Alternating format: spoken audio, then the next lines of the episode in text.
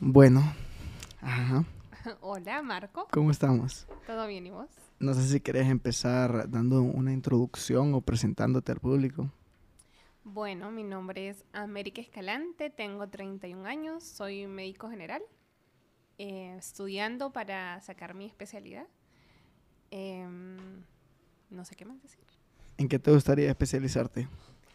Pues tengo dos opciones, la verdad. Me gusta medicina interna, me gusta mucho, siempre me ha gustado.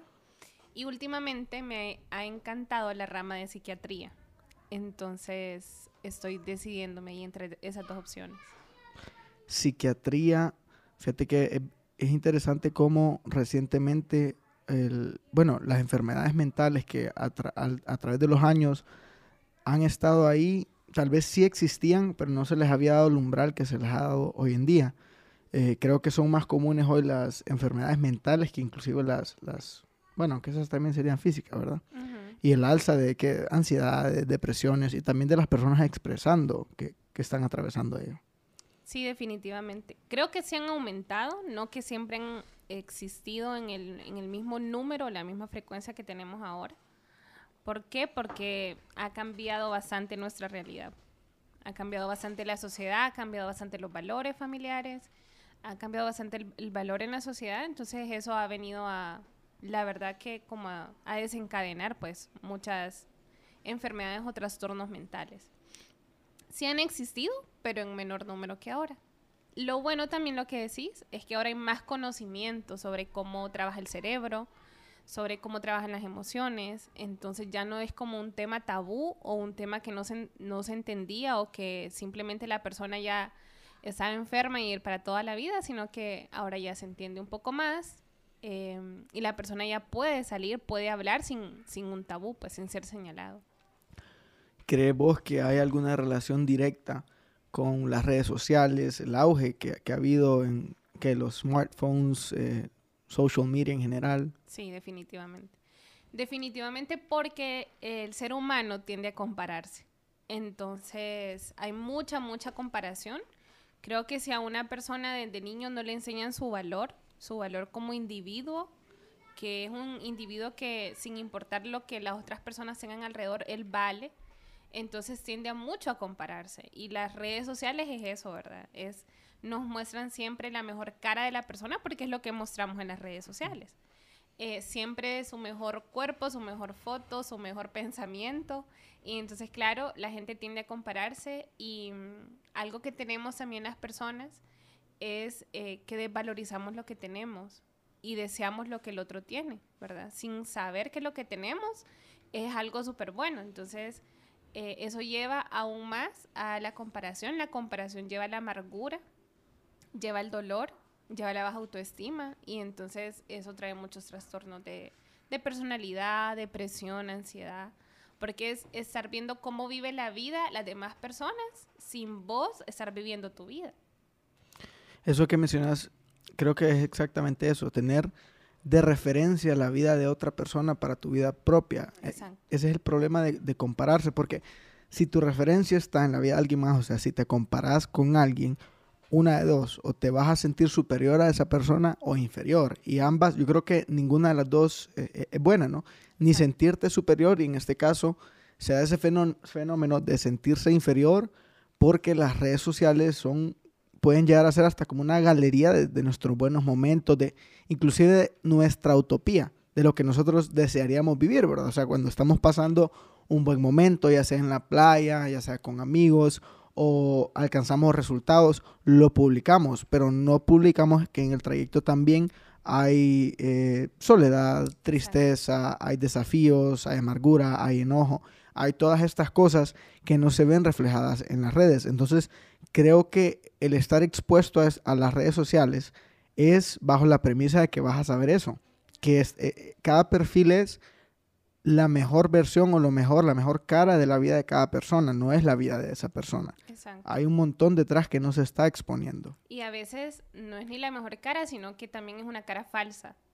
Porque cuántas personas no suben o ponen cosas que tal vez no están viviendo en su realidad, pero también están viviendo una vida ficticia a través de las redes sociales, que se aleja a lo que están viviendo dentro de sus hogares o, o en su universidad, lo que sea, pues. Entonces sí es bien difícil lo que vos decís, ¿verdad? Poner de referencia a otra persona. En mi caso que soy cristiana, pues he aprendido a poner de referencia a Jesús, porque realmente cuando nosotros vemos su vida y que Él nos enseña a no compararnos, sino a, ser felices con lo que tenemos, con lo que Él nos ha dado, con lo que Él nos ha dado, entonces es como que uno tiene paz, pues incluso es capaz de celebrar los logros de las demás personas, eh, que si te llega aquel cosito de comparación o de vanidad o, de envidia, entonces con Jesús la verdad que eso se quita. Es, es como que bien bonito y también es algo que te mantiene con los pies en la tierra, porque las redes sociales creo que están hechas para llenarte tu ego, ¿verdad? Para eh, amadores de sí mismos, pues para amarnos a nosotros mismos, para que la gente nos dé like, para quedar bien con las demás personas, para que nos conozcan. Entonces, es fácil perder el norte con las redes sociales y por eso también eso trae como mucha ansiedad, ¿verdad? Porque quiero ser conocido como tal persona, quiero tener tantos likes como aquella persona. Y mm, la verdad que somos tan diferentes como personas que no es, la verdad es una tontera compararnos, pues, porque al final nunca vas a ser mejor que todos. Porque siempre va a haber alguien que va a ser mejor en algo que vos o simplemente va a tener una característica distinta y entonces cuando algo es distinto no puedes competir con algo distinto a lo que vos tenés. Y yo creo que debería de existir algún tipo de regulación en el caso de etapas como la adolescencia, eh, la infancia, porque las redes sociales o tu, tu, dispositivo móvil puede llegar a ser una droga en tu vida. Eh, por, porque sabemos que cada vez que recibís un like, un mensaje o una notificación, cada vez que hay interacción con, el mundo del Internet, o sea, el mundo allá, afuera, recibís un shot de dopamina, recibís un, hit.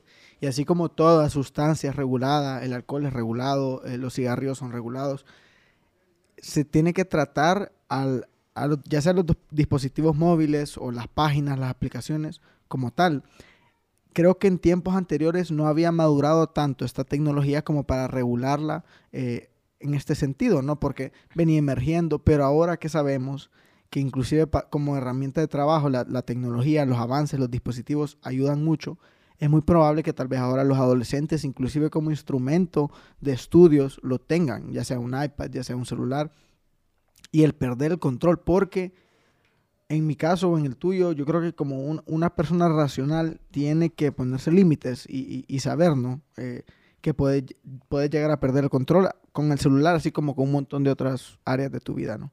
Pero el celular puede llegar a ser adictivo y vos te pones esos boundaries, esas, esos parámetros. Pero es difícil que un niño o un adolescente se ponga a pensar en esto. Y, y es como, ¿por qué las drogas son reguladas?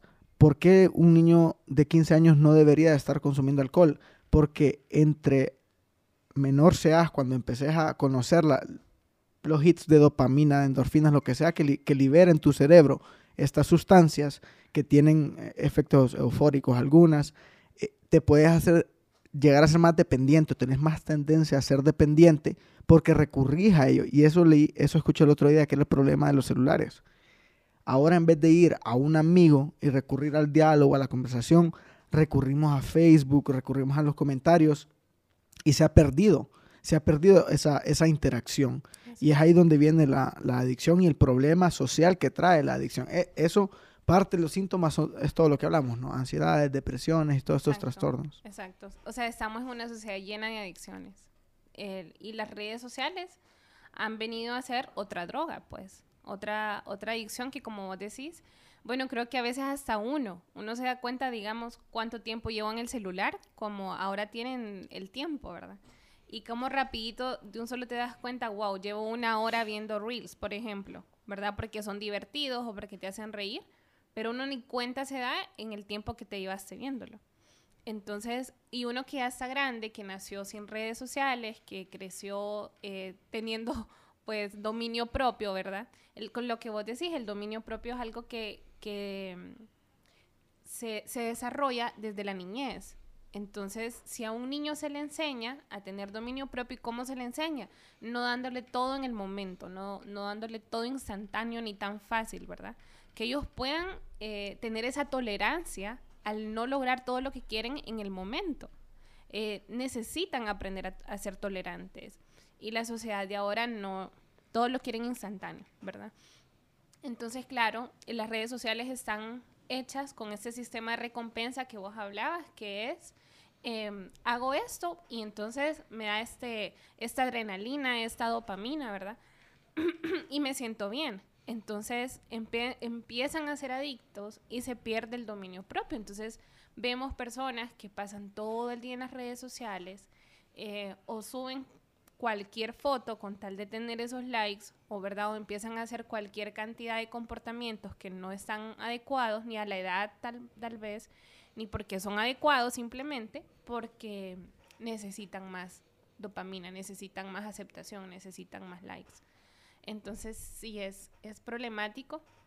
La verdad que es recomendado que a los niños pequeños no se les abra redes sociales y que los aparatos electrónicos se le den limitado, tal vez una hora, dos horas al día y que lo demás pues lo utilicen ellos en la imaginación, ¿verdad? Como hacíamos nosotros cuando estábamos chiquitos. Yo escucho a alguien, sigo a alguien que es pues es súper famosa y ella dice que le dice a sus niñas, o sea, aburrite, aburrite, no te voy a dar el iPad, no te voy a dar nada, quiero que te aburras porque del aburrimiento nace la creatividad. Y entonces, y los niños aprenden, ¿verdad? A usar su cerebro y no estar todo un día con, con los aparatos. Yo he sentido cuando a mí me absorbe y eso parte de, de, las cosas o los beneficios que siento que biológicamente están en, en nuestra naturaleza, como el moverse. Eh, eh, somos cazadores, o sea, el buscar nuestra propia comida, por eso creo que el ejercicio es muy importante, el pensar, el crear, el estar con nosotros mismos. Esos momentos de aburrimiento creo que lo que permiten son momentos con nosotros mismos y eso es momento para pensar, momento para tener introspección, reflexión, para conversar con, vos mismo y, evaluarte. Y todos estos dispositivos están hechos para eso mismo, para agarrar tu atención, o sea, para extraerte de aquello que es lo que te demanda la creatividad, que tengas atención al momento, que estés, que estés presto para, para el momento. Y ahorita que mencionaste de, de recibir todo rápido, Imagínate todavía estas, estas personas o celebridades que a través de estos medios eh, llegan a hacerse virales, famosos y empiezan y, la vida les cambia de una noche, del, día a la noche, de, una noche para otra. Les cambia totalmente. Y, y, se puede ver, inclusive, fíjate que a nivel micro, cada uno de nosotros ahora con redes sociales, nuestra vida es un poco más expuesta. Está expuesta y, y hasta cierto punto todo el mundo se ha sentido incómodo por eso, ya sea por un mal comentario, porque yo tengo amigas inclusive que les han robado fotos del perfil y las han utilizado, o sea, porque hasta cierto punto tu vida privada, tus fotos ya está un poco, un poco más expuesto. Imagínate que la vida de las celebridades, de, los artistas, así es. Por eso es que atraviesan muchos problemas psicológicos, eh, dependencias, excesos en uso de sustancias, todas estas celebridades que, que tal vez salieron de Disney o de, Fox, que desde pequeños empezaron a ganar dinero, a ganar fama y tuvieron procesos un, poco feos, porque su vida estaba expuesta, porque ellos tenían que crecer con atención en el entorno, con dinero, con fama, con todo esto. Ahora imagínate que nosotros a través de las redes sociales, en una microescala, probamos un poquito de, ese aspecto negativo, de lo que es tener tu vida expuesta. Por eso muchas personas, he escuchado a muchas personas hablando de ello, personas que son reconocidas, como la fama también puede llegar a ser una droga y es una droga extraña, porque eh, te, puede llegar a, volver loco. El, que todo, ¿me entiendes? El que tu vida sea tan, tan pública. Y nuestra, nuestras vidas se han vuelto un poco más públicas. Ahora imagínate todos esos adolescentes que la, la vida les ha cambiado de un día para otro y que ahora tienen dinero, tienen notoriedad, tienen, tienen fama. Muchos ya se ha visto que inclusive llevan el, mismo rumbo o están marcados como esas celebridades en otros tiempos que eran tal vez eh, que estaban en el cast de alguna película de Disney o de alguna serie televisiva, etc. E, es como diferentes épocas, pero es la, es la misma vivencia, ¿me entendés? Tener ese, estar bajo el umbral a, a, esa edad. Y ese es el problema, que ahora todos, todos están bajo el umbral. Creo que inclusive los índices de suicidio se han disparado a, raíz de ello. Sí, sí, sí. Sí, se han disparado bastante y por lo mismo, pues, por buscar esa aceptación que ni siquiera ellos mismos se están aceptando.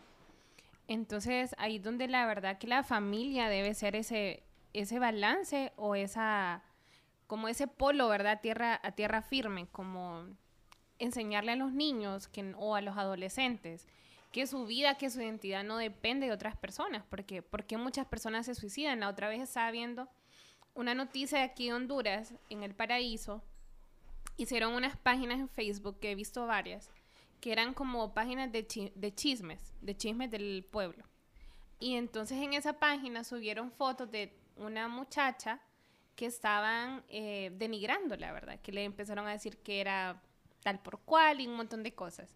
Y entonces, claro, imagínate que suban tu foto en una página pública y todo el mundo empiece a comentar que es cierto que vos haces eso.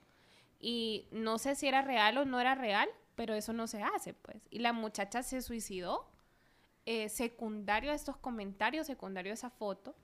Luego el papá se da cuenta de esto y el papá se suicida también, porque la niña pues ya se había suicidado y ver eso, pues lo hizo peor. Entonces, no medimos eh, las consecuencias o el impacto tan fuerte de las redes sociales. Y entonces también es eh, que el poder ahora de hacer famoso a alguien, para bien o para mal, es en las manos de cualquier persona.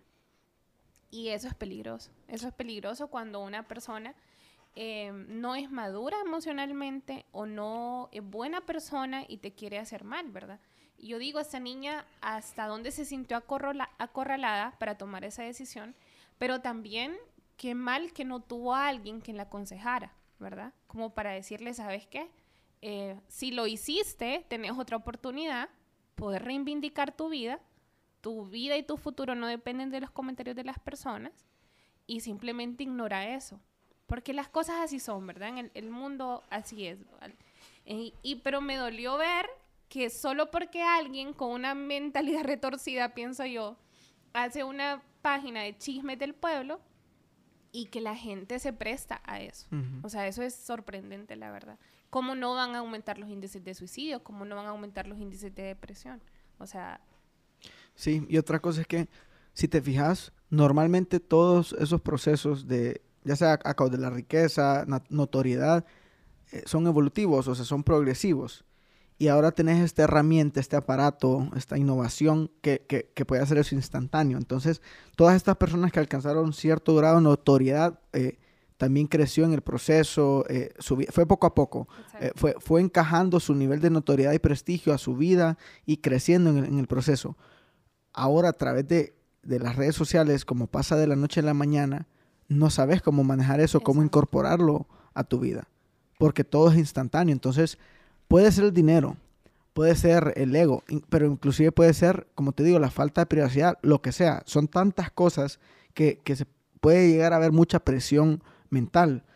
En el caso de, esta mujer, cuando también tienes notoriedad, así como hay gente que te aplaude, sale gente que te tira piedras. Exacto. Entonces, haters, que le llaman, ¿verdad? Salen este tipo de haters y empiezan, o sea, algo que no harían tal vez en una interacción normal con un ser humano frente a frente, como tienen ese filtro, como están detrás de una pantalla solos, tienen el, coraje, entre comillas, de lanzar algún comentario nocivo que viene desde la misma represión interna que tienen, que no tiene nada que ver con la persona, simple y sencillamente ellos están reprimidos y vomitan, tiran ese vómito verbal. Están proyectando lo que tienen. Y, y te lo tomas personal. Eso, eso es lo triste, que hay personas que no pueden llegar a manejar eso. Y cuando hay notoriedad, van a haber comentarios y donde hay comentarios van a haber buenos y malos. Y hay este tipo de personas que aparte de comentarios pueden hacer acciones como las que mencionaste, de, agarrar tus fotos y el saber manejar esa situación. O sea, imagínate ella, tal vez nunca en su vida y de la nada, fíjate que ya van dos o tres amigas recientemente que veo que publican eh, perfiles falsos que les hicieron con sus fotos. Y recientemente, o sea, fue como uno detrás de otro. Y yo digo, yo, yo lo veo, lo reporto, pero no, no entendés el, nivel de gravedad o de seriedad hasta que de verdad empatizás con esa persona y te pones en sus zapatos. Yo no sé cómo yo me sentiría si alguien agarra mis fotos y en mi nombre, con mi, con mi nombre y con mi cara ahí, empieza a hacer, qué sé yo, por, por, por tu reputación, tu imagen, y no es porque vivas de lo que las personas digan pero es porque es mentira que no te va a importar en su totalidad, por lo menos las personas cuyos criterios respetas o que están allegados a vos, que te conocen, sí vas a, respetar lo que piensen y, opinen de vos. Y que estés expuesto a ese tipo de... Eso es maldad, porque estás, estás denigrando y tachando la, imagen, marcando la imagen de, de, una persona. Si alguien me hiciera eso a mí, en mi caso, por X, oye, si a veces me pongo hasta sensible, porque ando tal vez en una reunión y tal vez no me gusta el, ambiente, alguien quiere subir alguna foto, yo me cuido de eso, como no, no, me parece el, momento ni lugar para ello. No digamos que al perder ese control totalmente y lo empiezo a usar para sea lo que sea en mi nombre. Ahora, en el caso de las mujeres, por lo general es en el aspecto sexual. Eh, les hacen cuentas falsas, eh, con supuesto OnlyFans, que es esta aplicación como para que las mujeres vendan su contenido erótico digitalmente y, y, qué feo estar expuesto a ese tipo de, de, situaciones como mujeres, como hombres, como personas en general, ¿no? Claro. Sí, la verdad que, o sea, te escucho y yo me pongo a pensar cuántas veces me he enojado yo porque me inventan cosas, por ejemplo, tal vez en mi trabajo, ¿verdad? Que dicen, o me meten en un problema el cual yo ni siquiera opiné, ni siquiera estuve, ni siquiera fue real. Y entonces alguien se las viene a desquitar conmigo y yo digo, o sea, ni siquiera estuve ahí, ni siquiera hablé, ni, eso no es verdad. Y, y me molesté mucho. Y era una persona, ¿verdad? Entonces, ¿cómo no me enojaría o me afectaría si fuera a una escala mayor? Y más si es, por ejemplo, lo que vos decís, ¿verdad? Cuando es un contenido sexual, porque eso es algo íntimo. Entonces, pero es lo que hablamos, ¿verdad? De la maldad que puede haber en un ser humano y lo que lleva a hacer esa maldad, que muchas veces detrás de eso hay envidia, ¿verdad? O sea, querer deshacer a esa persona querer deshacerle su reputación, deshacerle el nombre, por venganza, por lo que sea. Pero siempre lo que hablabas es, tiene más que ver con la persona que lo está haciendo que con a quién se lo están haciendo. Y una vez escuché una frase y la verdad que eso se me quedó marcado, que decía, lo mucho que te importen los aplausos va a ser lo mucho que te importen las críticas. Entonces, cuando una persona esté expuesta eh, uno tiene que saber eh, tener sus pies sobre la tierra, ¿verdad? Ni que los aplausos te eleven, porque si te elevan, entonces las críticas se van a destruir. Simplemente saber quién sos, quién sos vos. Porque cuando te comenten, como decís, ¿verdad? Y las personas que, que dicen, no, pues como está pública, yo puedo hablar de ello. O cuando uno ve noticias, por ejemplo, las noticias en, en Facebook, ¿verdad? Que uno le dan ganas de escribir un montón de comentarios cuando ve una noticia que a uno no le parece, por ejemplo, de corrupción. Y uno, la verdad que uno debería de preguntarse eh, cuánto de eso que están hablando en los periódicos es cierto y cuánto no. Porque hay personas y hay familiares que están relacionados con esa persona. A mí me pasó en mi familia y, y, lo que estaban eh, publicando en el periódico no era cierto. Entonces, gracias a Dios en ese momento las redes sociales no estaban tan, tan como ahora pero, pero puede dañar muchísimo a una persona, pues. Por eso te digo, imagínate estar expuesto a eso. O sea, a mí, en mi caso personal, y, y, siendo un adolescente, poner, yo me acuerdo cuando eh, en mi, etapa de adolescencia eh, venían surgiendo las redes sociales, estaban en auge, en auge habían aplicaciones de, de una, de todavía. Y cuando yo era nombrado de manera anónima o alguna foto mía era usada o, o, lo que sea, o algo malo pasaba, era algo, o sea, yo me sentía en ese momento raro. Y, es por lo mismo, porque de adolescente padeces más de eso, de, estar viviendo el que dirán, por, porque el que dirán en otras palabras es eh, tu popularidad, ¿verdad? Estás buscando tu, reputación. Estás buscando tu identidad y, y, la encontrás en cosas como popularidad, amigos, fiesta. Entonces te, te encontrás en eso y al final es incluso el, mismo juego que, que, que, jugás en otra versión en, en etapa adulta, ¿verdad? El juego de la conquista, o sea, quién tiene eh, más popularidad, eh, quién es el cazador, ¿verdad? La pirámide, la escala y, subirla. Y en ese momento, lo único que valoras, lo único que está en, tu, en, tus, en tus valores y principios es eh, agradarle a los demás, que los demás te agraden, pasarla bien. Entonces, una plataforma en la cual la opinión de todo mundo está expuesta es difícil es difícil porque te enteras de lo que todos dicen y todos se pueden enterar de lo que, de lo que vos haces. Yo, mira, yo me, yo me veo a mí, ponele. Yo he hecho cosas de las cuales no estoy muy orgulloso, cosas vergonzosas, cosas que no me gustaría que estuvieran a la luz pública, cosas que solo tal vez mis allegados saben y no me gustaría que lo anden repitiendo, tantas cosas. Ahora imagínate ser una persona expuesta a que tu vida esté expuesta. Por eso te digo, sea verdad o sea mentira lo que vayan a decir de mí, qué feo, pues, qué feo que tus errores estén, estén expuestos ahí. Eh, tiene, tiene, sus beneficios hasta, cierto punto, pero el, aspecto negativo siento yo que hay que saber controlarlo y manejarlo. Porque a, todos, como te digo, nos pasa en una microescala. Porque todos tenemos redes sociales y a todos se nos fue dada una voz también, ¿me entendés? Y ese es el problema cuando tenés cierta notoriedad, que ahora todo el mundo tiene, una voz. O sea, antes, poner en las noticias, antes eh, en medios convencionales era una vía. O sea, el, el, canal diciéndote lo que ellos querían decir. Ahora se vuelve una interacción dinámica en, los medios digitales, que son los medios que van a llegar a ser los medios masivos en unos años.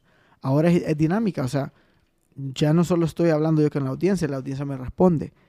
se mete un tercero, la audiencia eh, puede etiquetar a, a, un tercero, un cuarto, ¿me entendés? Y, y, y, al final está toda la comunidad comentando de todo, sobre todo, y se vuelve hasta ruido, porque en las redes sociales ya ni una una buena comunicación puede haber, ¿me entiendes? Eso es lo que me gusta de plataformas o, de formatos como, como el podcast, que podés llegar a sacar algo, o sea, de un diálogo, un diálogo profundo, podés llegar a sacar algo, pues, y, es una interacción positiva, que siento yo que es edificante para ambas personas. Mientras que en las redes, estar tirando comentarios y uno le, le, comenta el comentario del otro y al final terminaron peleándose y, ni sabe quién se está peleando por qué creo que ese es de los problemas. Claro. Creo que las redes sociales están hechas para alimentar tu ego, ¿me entendés? Como para hacerte creer esa fantasía de que puedes ser una estrella como las estrellas que conocíamos antes, que eran, eran pocas, ¿verdad? Las redes sociales están hechas para decirte, vos también puedes ser famoso. Porque vos, esta es tu red social, estos son tus seguidores, ¿verdad? Entonces uno se la puede creer. ¿me tu tribu. Es que fíjate que seguimos viviendo en tiempos tribales. Seguimos siendo una especie tribal. O sea, llámese hondureños, eh, panameños, eh, incas, aztecas. siempre buscamos tribus. El, ser humano es sociable naturalmente. Entonces siempre va a querer conectar, siempre. Aún esas personas que son amargadas, que dicen que no sé qué, eh, siempre van a querer conectar. Y algo que el ser humano también tiene es que eh, tiene un anhelo de ser amado y tiene un anhelo de amar. Solo que a veces, ¿verdad? Como no se conoce bien lo que es el amor, porque nos han vendido un concepto de amor erróneo y cada vez lo hacen más equivocado, entonces, claro, eh, se busca de diferentes maneras. ¿Y cómo, cómo es ser amado? Ah, que, me, que tengo un montón de seguidores, que me den like, que me compartan o yo compartir la frase del otro, aunque yo no esté de acuerdo, aunque mis valores sean diferentes. Identificarte. Pero yo quiero, como quiero quedar bien, entonces me voy a reír, ¿verdad? O le voy a dar like, aunque no vaya con mis valores, aunque yo no lo crea. Y es también hasta cierto eh, ganas de ser venerado, ¿verdad? Porque seguidores, likes, o sea eso ya más allá de ser amado e, es una ambición por ser venerado, por ser notado, por ser exaltado, lo que sea. Exacto. Que tiene, viene de nuestra tendencia natural a buscar ídolos, ¿verdad? Y a hacernos ídolos. El ser humano tiene un corazón idólatra.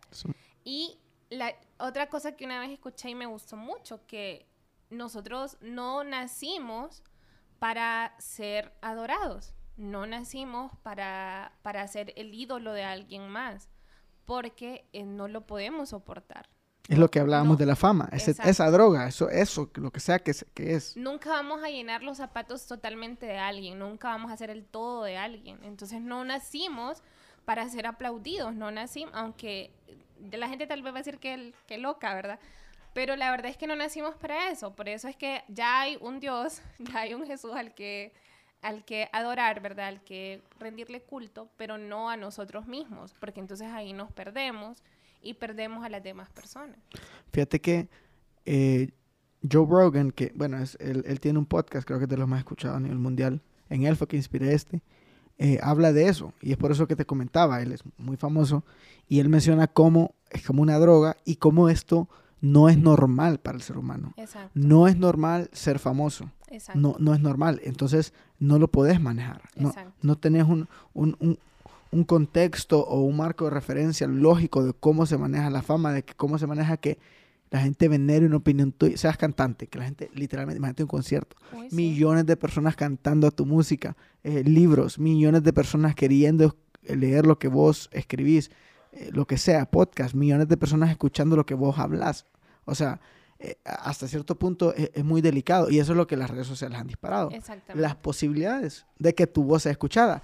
Y salen muchas voces eh, que por una u otra razón se viralizan y, y agarran peso, ¿verdad? Porque tal vez son personas extraordinarias, personas interesantes o, o- o pueden inclusive ser, llamar la atención de, de maneras negativas, pero, pero, pero agarran, agarran es lo voz. que más vende normalmente. Correcto. Y, y ahora la nueva sociedad tiene que aprender una nueva característica social, que es aprender a manejar estos tiempos. Exacto. Sí, la verdad que es, bien importante aprender a manejar esto porque cualquiera se pierde. Y estoy viendo solo de la nueva tecnología que es, no sé cómo se llama, lo de virtual que te VR. Ajá. realidad virtual. Ajá, que es una realidad virtual. Y o sea, yo digo, nos quieren, o sea, como que encadenar a vivir en un mundo que no es real, que no es el tuyo, pero que muchas personas como no están satisfechas con sus vidas, entonces dice yo quiero eso, ¿verdad? Porque en el mundo virtual puedo tener que novia, esposa, lo que sea, eh, dinero, eh, fiestas, ¿verdad? Tal vez son Vivir de la utopía. Esa es la- Exacto.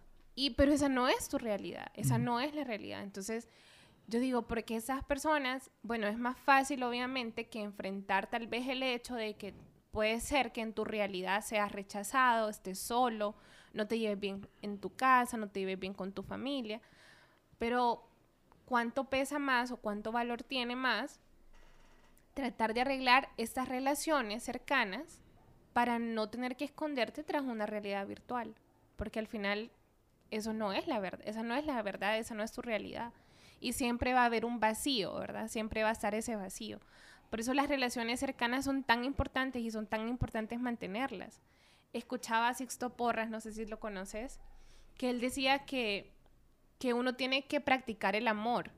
O sea, en el buen sentido, ¿verdad? Como No practicar hacer el amor. no, practicar Eso no, hay el que, amor. eso no hay que practicarlo. O sea, él decía como amar a tus amigos, o sea, amar a tus familiares. Eso es practicar el amor, porque muchas personas están con el temor y me había pasado, ¿verdad? Como de, no, yo voy a guardar mi corazón o voy a guardar mi amor solo para mi familia, pero no para mis amigos. No, no les tengo mucha confianza o, o me da miedo el rechazo o me da miedo que me lastimen.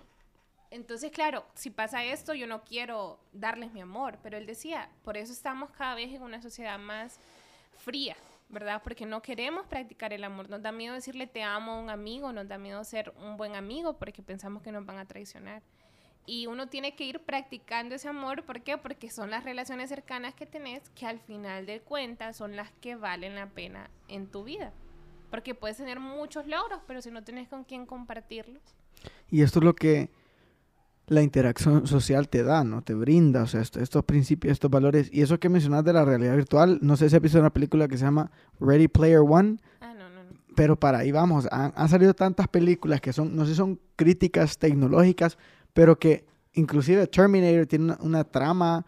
La trama de, Terminator es esta.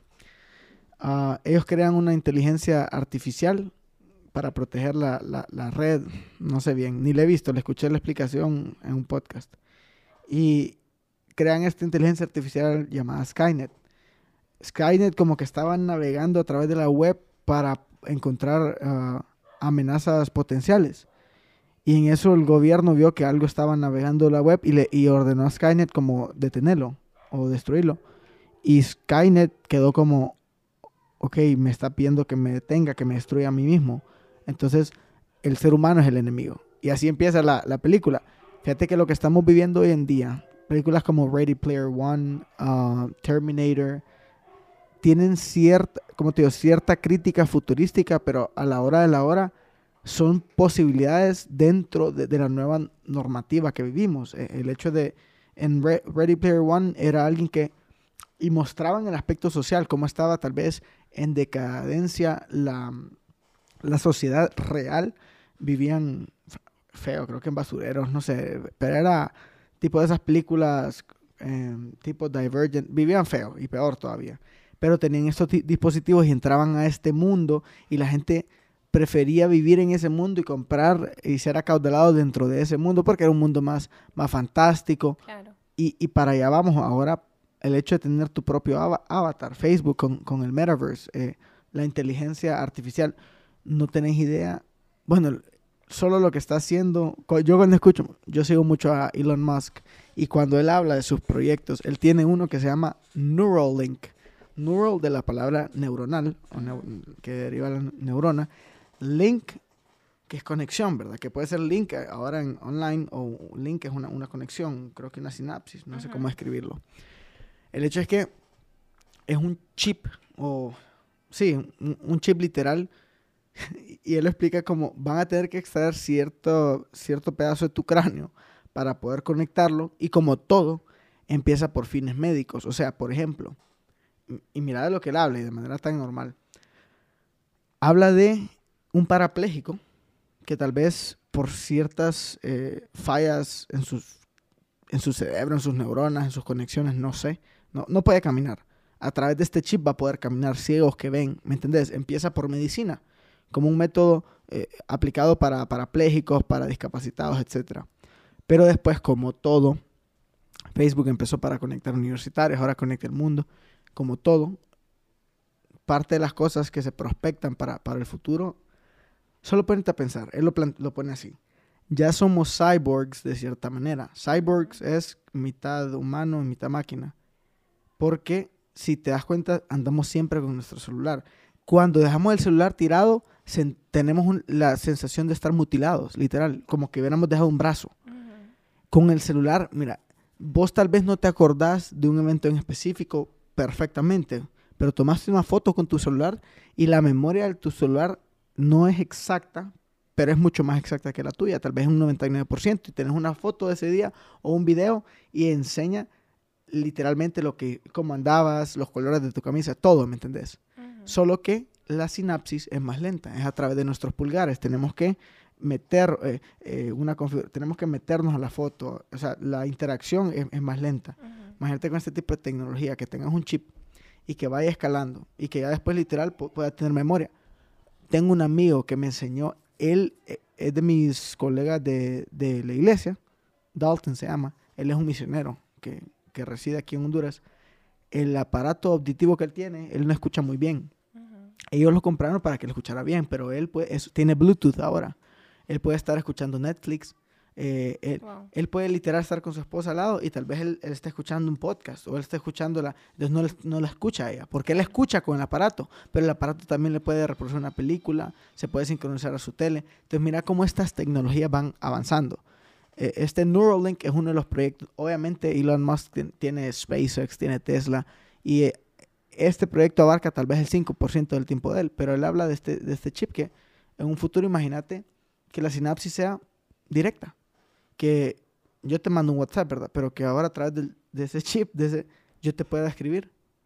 ¿Qué, Hablan de que puede llegar inclusive a cortar la comunicación verbal, solo, ¿me entendés? Telepática. Entonces, pareciera mágica. Es que la, la, innovación tecnológica, la tecnología a veces es difícil distinguirla de la magia, ¿me entendés? Lo, lo que vemos hoy en día. Pero, y te lo menciono porque hablaste de la realidad virtual y, y para eso va, pues, o sea, lo que está caliente ahorita es eh, realidad virtual, eh, inteligencia artificial, NFTs, o sea, todo lo que es digital. Lo que no sabemos es, y no es que se encuentre la tecnología para nada, o sea, soy médico y, y lo que hablaba, ¿verdad? Como cuando uno ve esos avances médicos, uno dice, wow, o sea, porque uno ve a veces pacientes, por ejemplo, que pierden su, su vista por ejemplo, los diabéticos, ¿verdad? Por una retinopatía diabética de, de una noche a otra porque su, sus índices de azúcar, de glicemia, estaban súper altos por varios días, de un día a otro pierden la vista. Y entonces, claro, uno los mira y ellos están llenos de dolor porque perdieron su vista, porque ahora son personas discapacitadas que necesitan a otra. Y uno, la verdad que con, si tiene empatía, verdad, vos te conectás con ese dolor. Y entonces ahora decirle a alguien, fíjese que hay una oportunidad para que pueda ver, o sea, eso es algo increíble, ¿verdad? Pero también cuando lo sacan de los fines médicos, o sea, es casi que destructivo, pienso yo, porque todo lo que te haga aislarte trae algo malo y algo negativo al ser humano.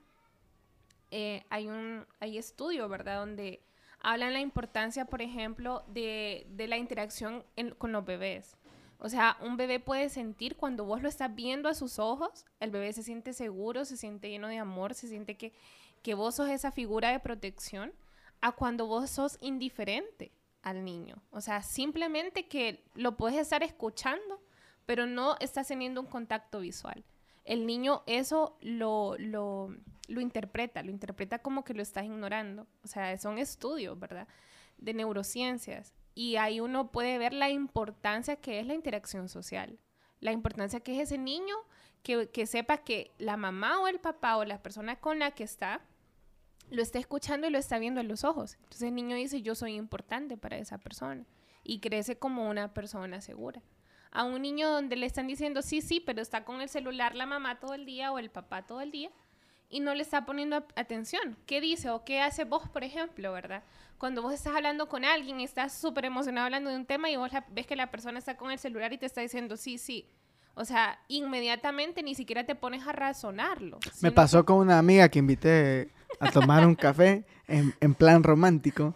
Me daban ganas de no pagar la cuenta, ah, Me daban ganas de... Sí, no, te lo y juro. no fue como que razonaste, como que esta persona... Está, pero no está. De, un solo vos decís no les interesando y yo, mira, América, yo como hombre, yo, me doy mi lugar, ¿me entendés? Entonces yo no puedo permitir esas situaciones. bueno, muy bien, ahí, claro, entonces entra como eso de decir, esa persona está aquí por obligación o no está disfrutando mi presencia. Entonces lo mismo pasa en los bebés.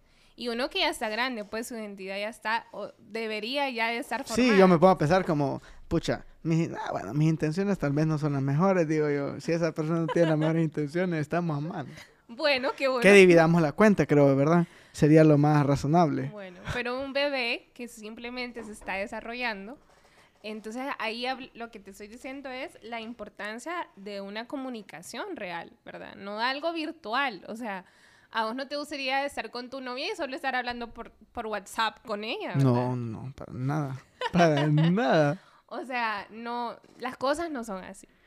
Es que definitivamente somos muy receptivos, sobre todo los niños son esponjas, como dicen, y el hecho de no, o sea, no poder ser receptores de eso, o sea, cuando yo interactúo con alguien, eh, lenguaje corporal, eh, visual, el olor, todo, todo, toda la interacción es completa, hasta los ademanes, y cuando quitas eso, como eh, tu cuerpo biológico está acostumbrado, necesita, tiene ciertas tendencias, lo que dice es cierto, el ser humano tiene tendencia gregaria.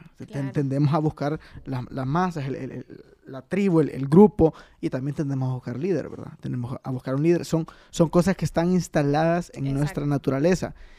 Mientras que en el cuerpo, en, el cuerpo que tecnológico, el celular no, no tiene carencia, no tiene necesidad de nada. Entonces estás interactuando a través de un dispositivo que a la hora de la hora, como te digo, la, la tecnología no va a demandar nada, pero tu biología sí lo va a demandar.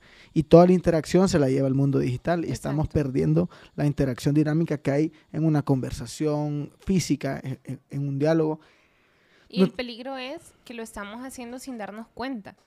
Tal vez nosotros que, o bueno, yo que soy mayor que vos, ¿verdad? Que crecimos, y bueno, vos también, porque no estabas en las redes sociales cuando estabas pequeño que crecimos sabiendo eso, ¿verdad? Sabiendo lo que era jugar con tus vecinitos, con tus compañeros. Con tus vecinitas. Eh, eh jugar a la ¿verdad? Sanamente. Eh, eh, el, el poder reunirnos, el poder juntarnos. Entonces uno sabe esas experiencias, sabe lo que tiene eso, sabe lo que conlleva. Pero generaciones nuevas que no lo saben, no pueden reconocer que algo les hace falta. O pueden saber, ok, algo me hace falta o no me siento lleno con esa interacción digital, pero no conocen otra, otra realidad, ¿verdad? No, no conocen el abrazo, no conocen el que los papás los están viendo a sus ojos. Entonces, luego crecen estas personas y entonces uno dice, ¿por qué este hombre o por qué esta mujer le cuesta tanto desarrollarse sentimentalmente? ¿Por qué le cuesta tanto tener relaciones estables? ¿Por qué le cuesta tanto ser una buena persona? Ah, porque cuando estaba niño.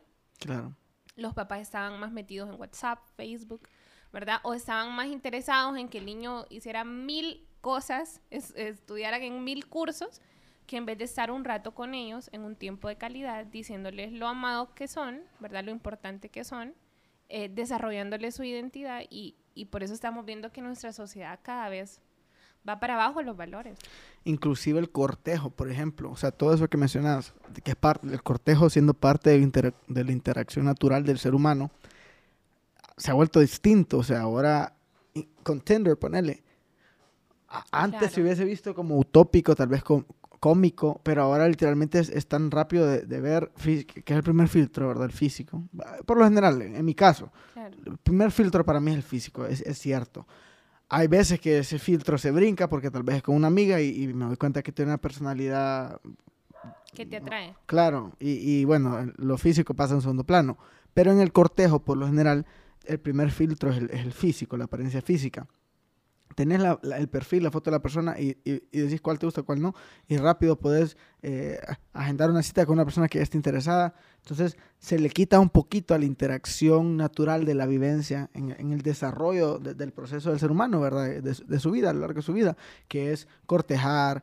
Cuando mis abuelos me cuentan historias, soy hasta como tiempo más romántico, ¿verdad? Como o sea, el hecho de que mi abuelo economista, salir tarde de trabajar, después de estar con sus colegas, ir a, a, donde mi abuela, su amiga, que de vez en cuando se van a tomar un refresco. Y, esa interacción, ¿verdad? Ese cortejo que empiezan como amigos, se va, se va quitando.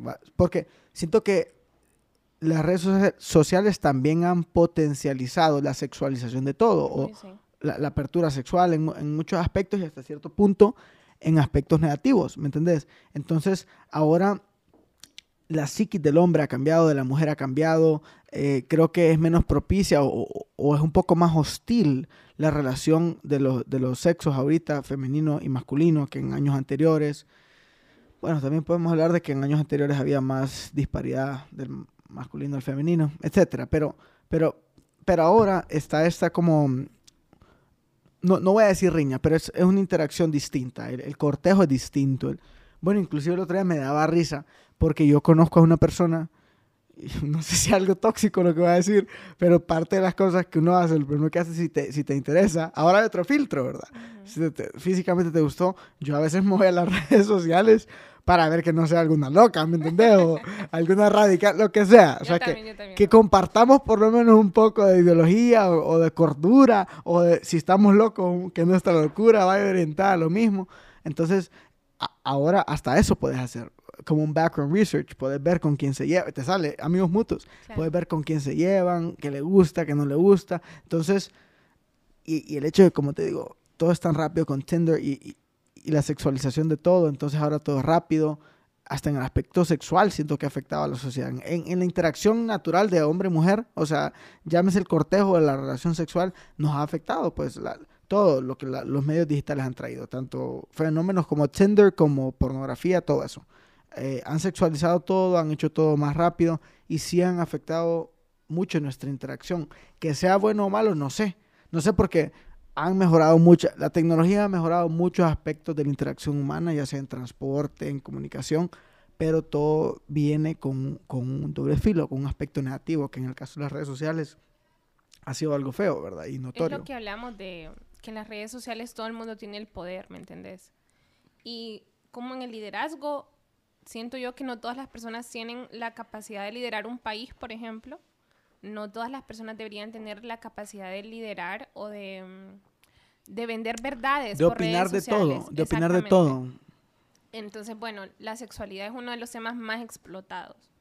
¿Por qué? Porque la sexualidad es ese mecanismo, ¿verdad?, de recompensa. De, de, es una de las cosas que más se da, claro, porque es algo que te da placer, entonces es algo que el ser humano busca, busca a toda costa cuando no tenés tu dominio propio, ¿verdad? Y entonces hay personas que pagan lo que quieran pagar y hacen lo que quieren hacer porque quieren placer. Y entonces todo lo que conlleve placer el ser humano lo va a explotar. ¿Por qué? Porque es una parte que puede vender, porque sabe que es un producto deseado y es un producto que la gente va a comprar. Entonces, por eso, claro, las redes sociales buscan eh, explotar la sexualidad de la mujer y del hombre.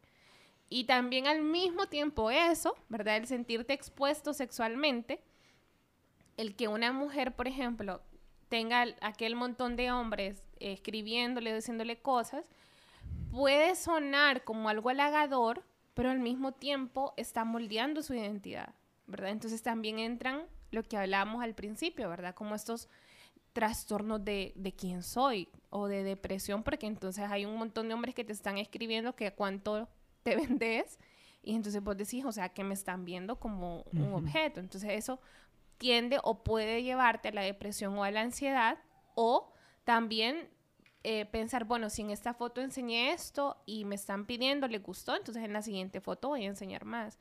Y al final te vas a sentir como un objeto, ¿verdad? O, vacía. Porque lo que vos decís, se pierde lo romántico, se pierde la conquista, porque de un solo te fuiste al placer. Y recuerdo que no sé por qué se me viene este ejemplo, Una vez una amiga me dice, abramos una cuenta que no sé qué para salir con alguien. Y yo como que no, porque no sé, yo con esas cosas no, no me gustan. Una cuenta en Tinder. Porque uno dice... ¿Una cuenta bancaria o una cuenta en Tinder? No, no era en Tinder, era otra red social. Porque qué loco le va a salir a uno al lado de una pantalla, o sea, uno no sabe. Y entonces era como de hacer un match, algo así. Y entonces este hombre de un solo responde y salió con una vulgaridad que yo me quedé como que, ah, o sea, solo me dijo, hola, buenas noches, no era mi foto, era la foto de la otra persona.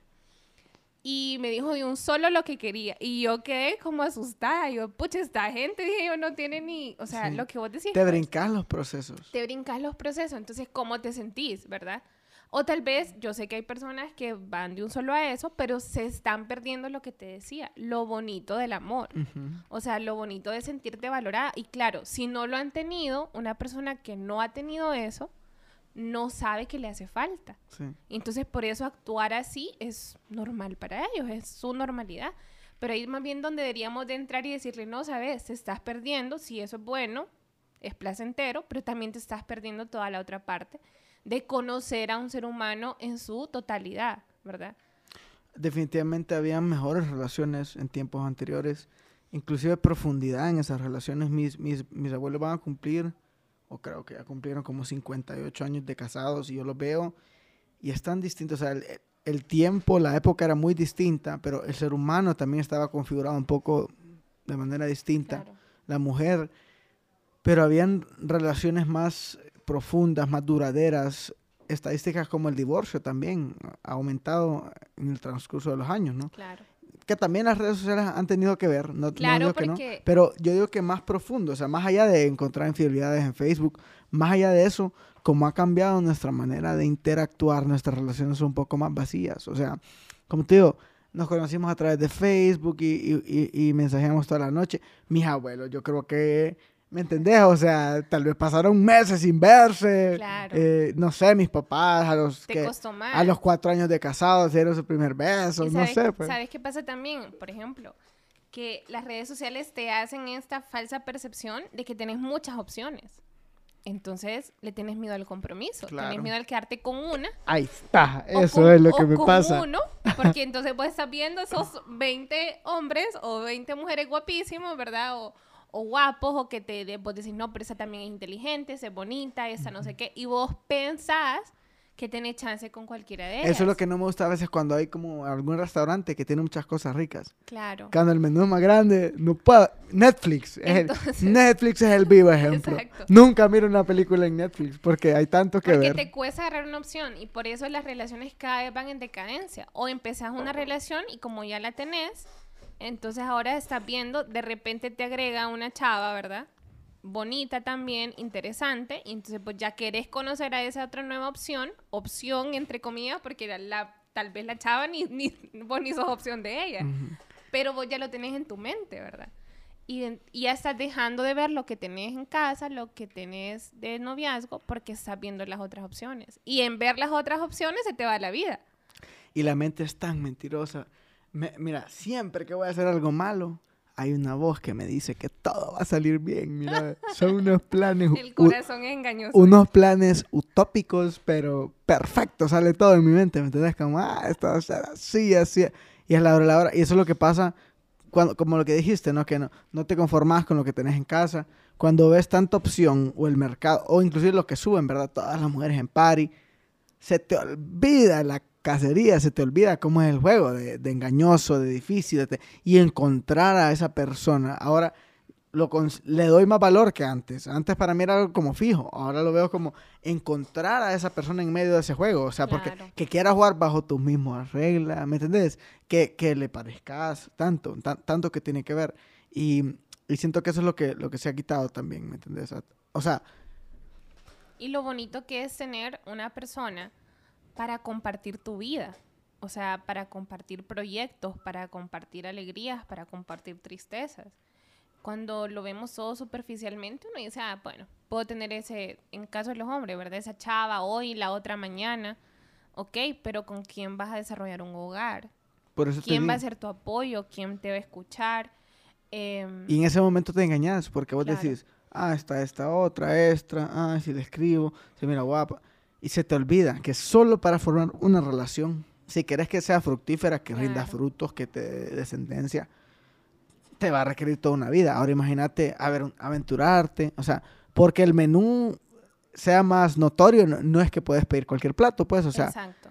te, te tenés que quedar y, y conformar, porque no solo con las relaciones, o sea, tenés que estar contento, tiene que haber cierto, cierto contentamiento con tu logro actual, con la mujer que tenés, con el carro que tenés, con el trabajo que tenés, la posición en la que estás, y el estar expuesto de manera que yo me puedo comparar con un brother que tal vez está bajo otras circunstancias, solo el aspecto geográfico, o sea, solo cultural, solo nacer geográficamente en un punto ya te da cierta ventaja, ¿me Claro. entiendes? Entonces, no puedo, no puedo tener el mundo como mi marco de referencia. Y no tenés una vida, en- o sea, no sos inmortal para probar todas las opciones. Correcto. Y creo que esa es la mentira más grande que, que a veces las personas vivimos, ¿verdad? No, si yo tengo toda una vida, pero la vida se te va en un abrir y cerrar de ojos. Y yo he visto muchos pacientes, por ejemplo, que, que nunca tal vez sentaron cabeza, que por, por andar jugando, ¿verdad? Y después llegan a sus 50, 60 años y se arrepienten. Presentámelo para que me, me hagan entrar en razón. Hoy te lo voy a presentar.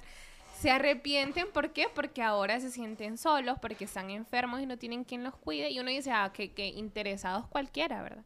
Pero también eh, hay algunos que me han abierto su corazón y que me han hecho también entender el otro lado, ¿verdad? El otro lado, el corazón sensible de los hombres.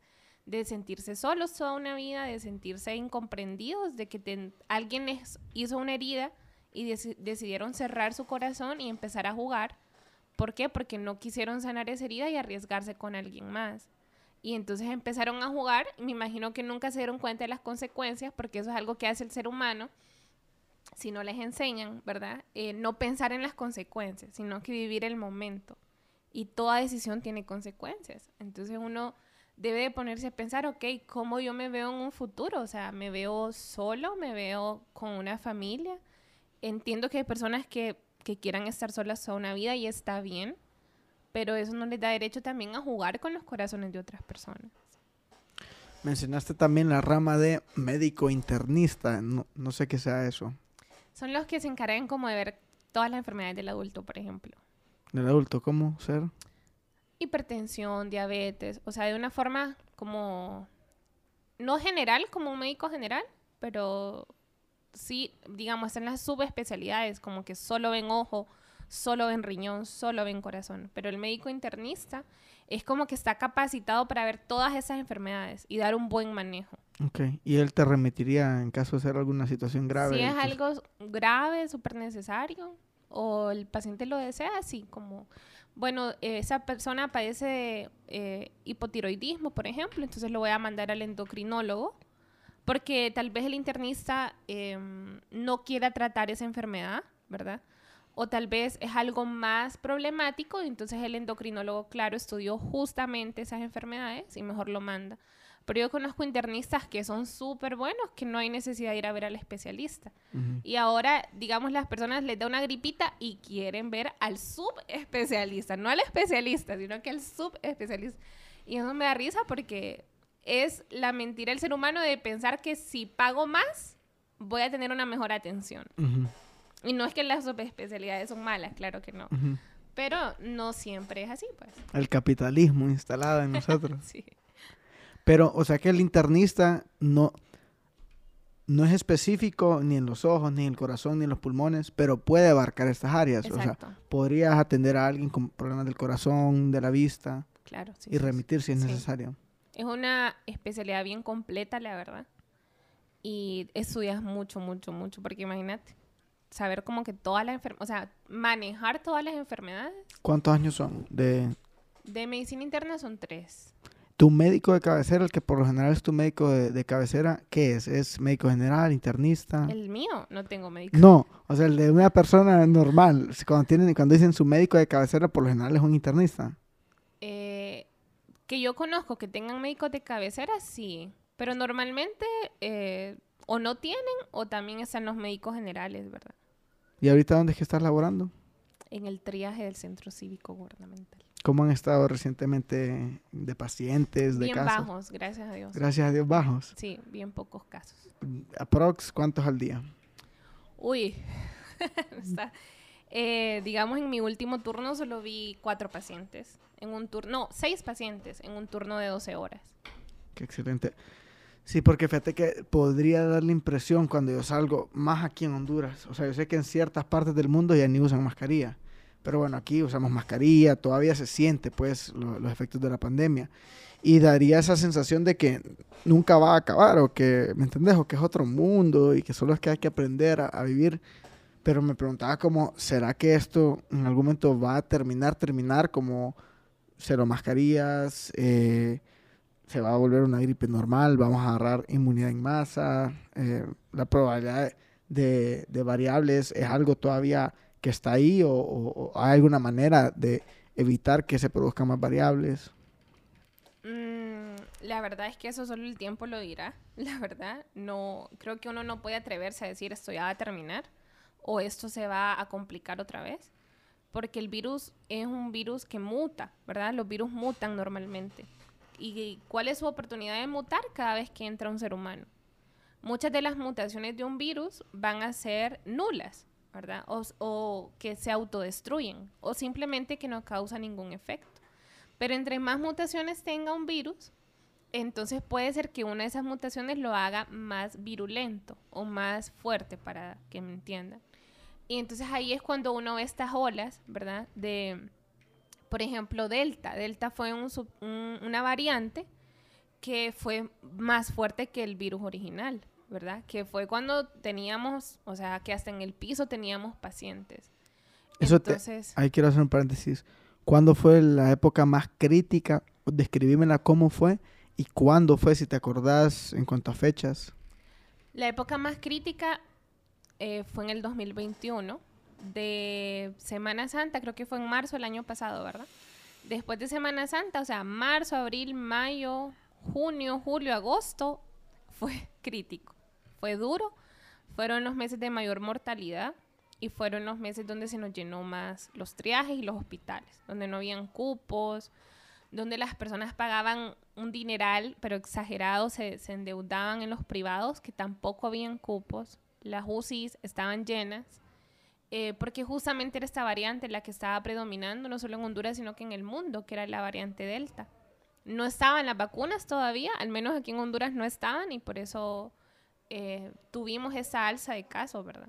Y la, la sintomatología era bien fuerte, ¿verdad? Eran personas que no importaba la edad, no importaba su contextura, eh, empezaban con neumonías fuertes, o sea, de 40, 50% de sus pulmones estaban comprometidos y, o sea, yo me acuerdo que nosotros primero estábamos, el triaje era un poco más pequeño y entonces em, teníamos al principio solo cupos para camas, ¿verdad? Para seis, siete personas. ¿Por qué? Porque no, ni siquiera las habíamos llenado antes cuando empezó la pandemia. Pero cuando empezó esta variante, esta ola, empezamos a llenar las seis camas, luego empezamos otra, ¿verdad? Siete, ocho, empezamos a poner colchonetas que pedimos de donación y nos llevaron donación de colchonetas porque no habían más camillas, no teníamos más espacio.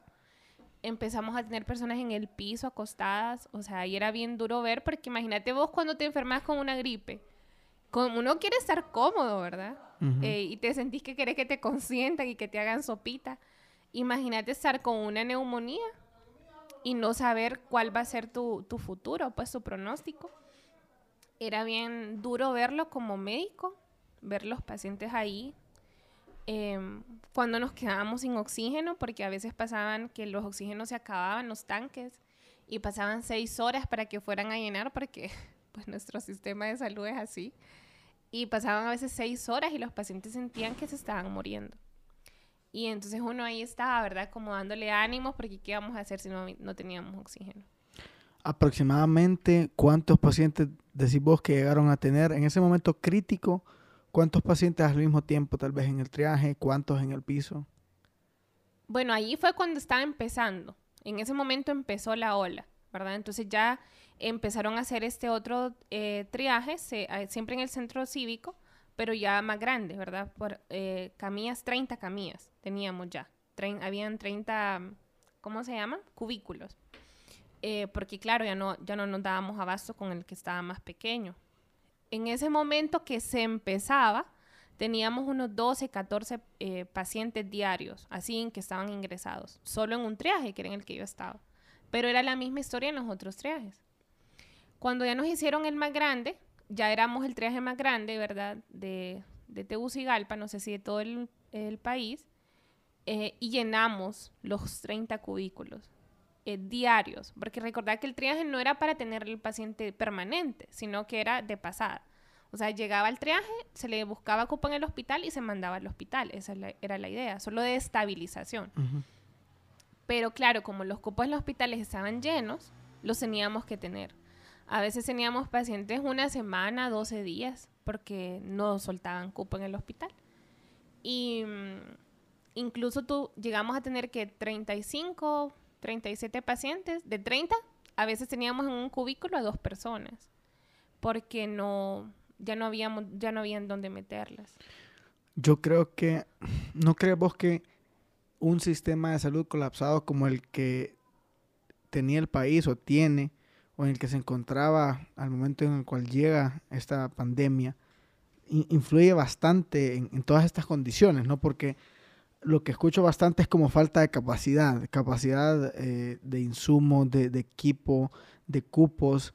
¿No crees vos que tal vez si, si no hubiésemos tenido un sistema de salud tan colapsado o, tal vez en una mejor situación o si, tuvieran, si hubieran tomado mejores decisiones, se le pudo haber hecho un mejor frente a la situación? Porque vemos distintos ejemplos, ¿verdad? A nivel mundial, distintos eh, manejos de la pandemia. Hubieron muchas cosas que tal vez se pudieron haber hecho de una mejor manera. Sin embargo, sí hubieron países con diferencia en cuanto al manejo y pues diferencia en cuanto a los resultados. Entonces, no sé si crees vos que la condición o el estado del sistema de salud influyó mucho en, la crisis que, hubo en el país, eh, más allá de, estadísticas tal vez a nivel mundial o estadísticas de, mortalidad, lo que sea, eh, pues cualquier tipo de pandemia con esta situación, ¿no crees que hubiera sido caótica? Mira, definitivamente tenemos un sistema de salud colapsado desde hace mucho tiempo, ¿verdad? Desde hace mucho tiempo. La pandemia solo vino a darlo a conocer a las personas que no trabajan en el área de salud, por ejemplo. Em, pero bueno, uno que se ha formado en los hospitales públicos, yo me acuerdo que desde que yo estaba estudiando, a veces eh, recolectábamos entre nosotros dinero para poder comprarle algo a un paciente porque el paciente no tenía cuando esas cosas no deberían de pasar. Em, no es mentira que si vos vas al hospital escuela vas a ver que el techo está abierto, está manchado, como, casi como que un hospital que se está cayendo. Hay salas que están muy bonitas, que están súper bonitas. Eh, muchas son por fundaciones que las arreglan, ¿verdad? Que ayudan. Y qué bonito, porque ni saben, o sea, es, es increíble. Em, pero claro, la pandemia solo vino a, exponer todo lo, lo, que es el sistema de salud público.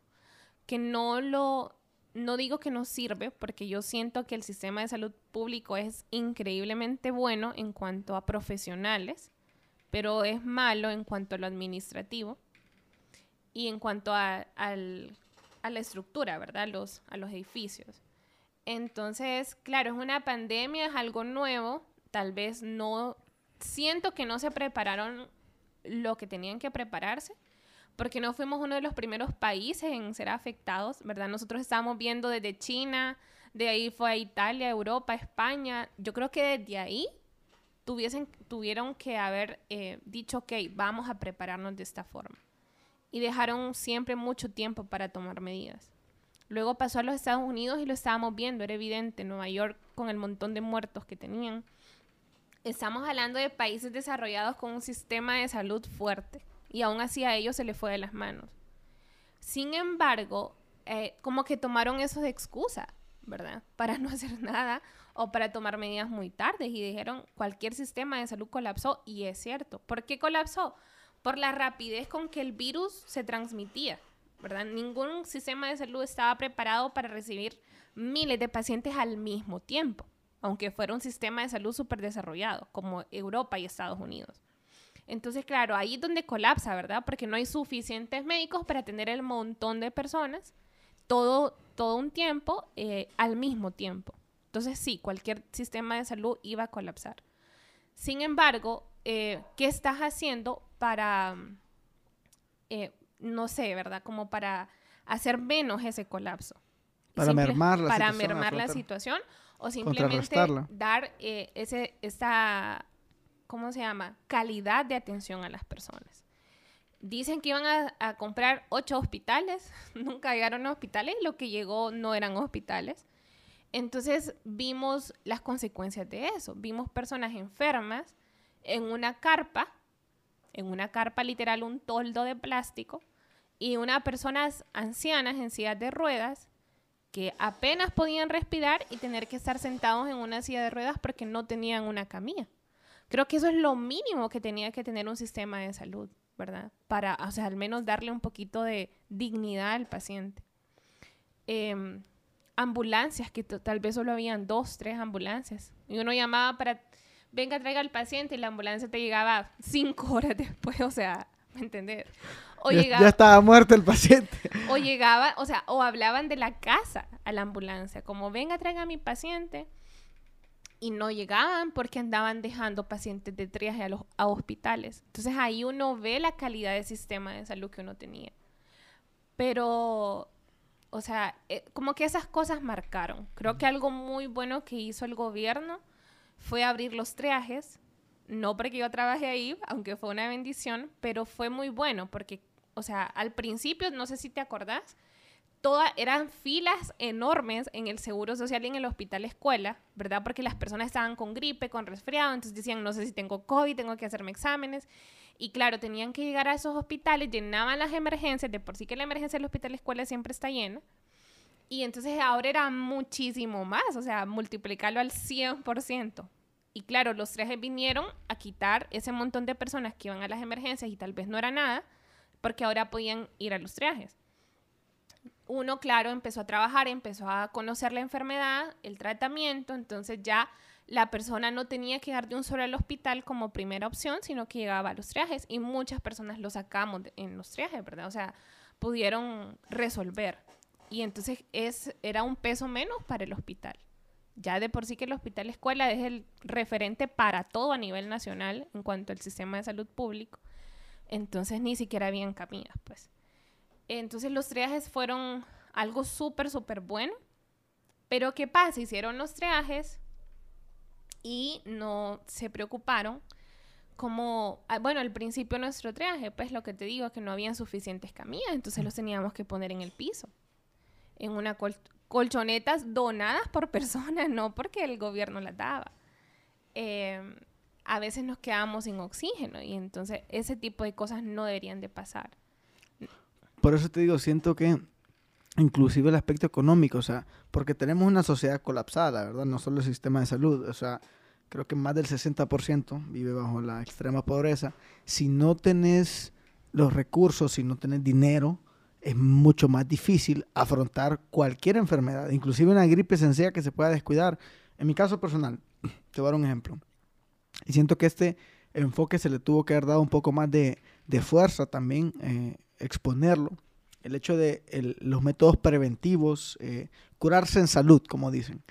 Eh, en mi caso personal, la suplementación, el ejercicio, la buena alimentación, nutrición, asegurarme de tener balanceados mis macronutrientes, proteínas, vegetales, mi, mi, porción de frutas, o sea, todos mis macronutrientes, carbohidratos, proteína y mis grasas y comer buenos carbohidratos, buenas proteínas, balancearlo, ¿me entendés? Y me pude me pude preparar. También tenía ciertas circunstancias de las cuales pues no tengo ningún mérito, el hecho de ser joven, que me podía dar menos, estaba menos propenso, pero siempre de casos a casos, ¿verdad? Había, mucha incertidumbre. Sin embargo, si yo no tuviese los medios o no tuviese los recursos, ¿cómo me preparo? O sea, ¿cómo me, suplemento? ¿Cómo, ¿Cómo como bien si solo como lo que puedo? Somos una enfermedad, o sea, una sociedad, perdón, enferma. O sea, Honduras tiene una sociedad enferma en cuanto a salud, ¿verdad? Porque solo saber que tenemos casi un 70% de población en índices de pobreza, ¿verdad? Bajo la pobreza, y que de ese porcentaje, un porcentaje bastante importante está bajo la línea de la pobreza, vos te das cuenta que es una sociedad enferma. ¿Por qué? Porque no se están nutriendo bien. Hay personas que comen una vez al día, dos veces al día con suerte, eh, que con suerte se comen un huevo al día, sabiendo que las proteínas son súper importantes para un sistema inmunológico fuerte, eh, donde hay mucha hipertensión, mucha diabetes. Entonces, claro que yo siento incluso que fue la mano de Dios también incluso cubriendo esa pandemia para que no fuera peor en Honduras, porque yo decía, Señor, o sea, antes de que pasara todo, ¿verdad? Eh, cuídanos porque nuestro sistema de salud no está preparado para eso. Las personas no están preparadas para eso. Eh, y, literalmente, pues los porcentajes de mortalidad que sí fueron importantes porque una persona cuenta, ¿verdad? no se fueron tan altos para la cantidad de personas que enfermaron, que se complicaron y que sobrevivieron muchos, ¿verdad? Yo tenía pacientes, lo que vos decís, hablar de esos suplementos y eso es como que no sé qué tanto porque es una enfermedad que no se entiende, porque yo a veces tenía pacientes obesos, o sea, súper obesos, que yo decía, Dios mío, ojalá que esta paciente no se enferme, ¿verdad? Y que más bien la paciente ya me venía que ya le había pasado el COVID. Y yo le preguntaba, ¿y cómo fueron sus síntomas? No, fueron leves, me decía, casi que no sentí nada, un resfriado. Cuando la obesidad es un factor de riesgo en esa enfermedad. O llegaba una otra viejita, ¿verdad? Que me llegó flaquita, o sea, desnutrida la señora, una desnutrición proteico-calórica. Y yo decía, ay, señor, que no se enferme. Y también ya le había pasado el COVID. Y muchas me decían, mire, doctora, yo un día yo estaba sintiéndome que me estaba muriendo, me dice esa noche, yo me arrodillé, yo le pedí a Dios, me dice que por favor me cuidara, que me, que me sanara, dice, yo no podía ni respirar. Y el siguiente día amanecí bien, me decían. Entonces, yo solo podía ver la mano de Dios en muchos casos, que cual, o sea, que si uno escribe, ¿verdad? O científicamente lo espera, no tenían por qué sobrevivir estas personas. Y sin embargo, sí lo hicieron. Entonces, em, el, el, el, cómo estaba preparada la persona físicamente muchas veces no iba, no iba acorde, ¿verdad? A eso. Tuve un paciente joven eh, que es entrenador en un gimnasio, que se alimenta súper bien. Guapo.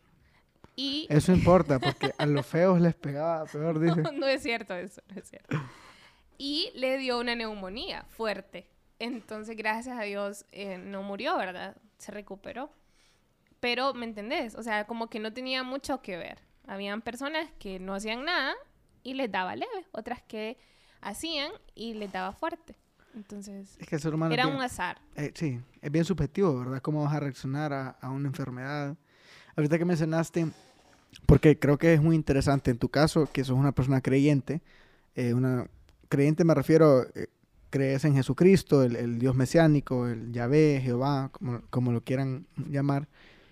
En, tu perspectiva como médico y escuchando historias como estas o tu experiencia personal, el llevar de la mano tu, fe o tus creencias ideológicas, eh, espirituales y tu carrera profesional, eh, los casos que has visto, las circunstancias, desde el aspecto de qué, qué experimentas cuando ves ese tipo de casos, como la señora que no, no te puedes explicar y te cuenta esto, o en el caso de, en tu caso diario, ¿no? Cotidiano de... Eh, porque sabemos que la Biblia habla mucho de un Dios sanador, entonces eh, manejar de la mano la medicina natural, la ciencia y, la, y la, fe, eh, cómo, tiene, cómo influye tu fe, qué impacto tiene sobre tu, sobre tu carrera y la pandemia desde esa perspectiva, eh, como decís, la mano de Dios, o sea, ¿qué, ¿qué, discernís? Que, porque sé que no vas a tener la respuesta absoluta, Sé que cada quien está experimentando pues su fe, sus circunstancias, pero ¿qué puedes extraer de la pandemia como una persona creyente eh, en cuanto a... Porque muchas personas se cuestionaron a Dios, ¿verdad? O, cuestionan por qué suceden las cosas que suceden, pero siento que podemos sacar reflexión y lección de cada circunstancia que, que vivimos, entonces no sé si podemos hundir un poco más en eso. Creo que mi fe aumentó, aumentó porque, como te digo, ver estos casos cuando todos los artículos que leíamos, ¿verdad? Decían como, esos son los factores de riesgo, que una persona sea mayor de 60, que tenga tales enfermedades, eh, esas personas tienen un índice mayor de mortalidad que otra persona más joven. Em, y ver que no se cumplía eso y, que no se cumplía más en personas creyentes, practicantes de una fe cristiana, era algo bonito de ver, ¿me entendés? también ver cómo una persona creyente llevaba su enfermedad a diferencia de una persona no creyente. La paz que se podía observar en, los dos, en los dos lados. Una persona no creyente normalmente llegaban con mucha ansiedad, eh, con mucho temor de morir, em, con mucha sed de algo más poderoso, ¿verdad? Que los pudiera sanar. Em, también, o sea, preguntarse por qué está pasando una pandemia en ese tiempo. Yo lo, lo me lo pregunté y pude ver cómo son las consecuencias de las decisiones de un ser humano a nivel global. A veces vemos las decisiones de un ser humano individual y uno lo ve claro, pero a veces no sabemos cómo nuestras decisiones eh, repercuten en otras personas y creo que la pandemia fue un ejemplo de eso, ¿verdad? Cómo no seguir ciertas instrucciones que, por ejemplo, Dios nos recomienda eh, pueden desatar algo tan grande. Y lo primero que hacemos cuando algo no nos gusta o cuando algo nos duele es echarle la culpa a Dios. Cuando Dios dice, pero es que Luis, o sea, esto está pasando por una desobediencia. Y aún así, Dios no deja a su pueblo, ¿me entendés? Aún así, a pesar de que las consecuencias fueron directas de una mala decisión, que está contrario a lo de Dios, Dios no deja a su pueblo. Eh, o sea, la verdad que fue algo bonito en esa área porque en el momento en que la pandemia empieza, la gente estaba asustadísima, ¿verdad? Creo que todo el mundo, nadie puede decir que no. Eh, no querían salir de su casa, ahí el más fuerte estaba el más débil, ¿verdad? El, no, el querer salir hasta correr, al que nunca corrió quería salir a correr. Eh, Se volvieron locos ahora. Pues. Ajá, y ahorita otra vez no están corriendo, ¿verdad? Pero bueno, el ser humano y sus cosas. Y entonces, claro, llegaban uno que empieza a trabajar en la pandemia y entonces era que cada día, sin saber cómo era un virus, cómo te iba a atacar, cada día era entregarle tu vida a Dios. Y no solo mi vida, sino que la vida de mi familia, porque yo vivo con mi mamá y mis hermanas, entonces yo era como, Señor, por favor, que yo no me enferme y que si me enfermo no contagie a mi mamá, por ejemplo, que era la persona en riesgo, o a mi hermana menor que es asmática. Entonces era como cada día era un día a la vez, como dice Jesús. Y yo me acordé de eso y esa fue mi lema durante toda la pandemia, un día a la vez. ¿Por qué? Porque si no yo me llenaba de ansiedad, ¿verdad? Me llegaban pacientes al principio de la pandemia que el tratamiento no, no era como que se conocía, ¿verdad? Incluso no es como que hay un tratamiento exacto. Y entonces uno como que estaba experimentando, con el tratamiento que recomendaban a nivel internacional ciertos medicamentos o que estaban en estudio ciertos medicamentos, porque muchos estuvieron en, estudio. Y era como ver, Dios, tengo esta persona en mis manos, tengo que tratarla de la mejor manera. Y que yo, yo le, al menos yo le pedía, Señor, dame discernimiento, dame sabiduría para que, para poder atenderla, para que esa persona no se vaya a morir, porque literalmente era la vida o la muerte. Recuerdo que tuve una de mis primeras pacientes porque era, estaba empezando las, lo, crítico. Em, y era una señora mayor de 60, diabética. Y entonces, bueno, yo dije, bueno, como yo pasaba leyendo los artículos, ¿verdad? Que salían, yo dije, bueno, le voy a dar ese medicamento que escuché o, que leí en el artículo, esperando que le funcione. Y eh, ya estaba con neumonía la señora y recuerdo que yo la mandé a un especialista y le di el medicamento, ¿verdad? Y oré por ella. Y entonces ella fue al especialista, pero no le gustó cómo la trató el especialista, ni lo, le quitó el especialista algunos medicamentos que yo le estaba dando, que realmente no es que yo me los había inventado.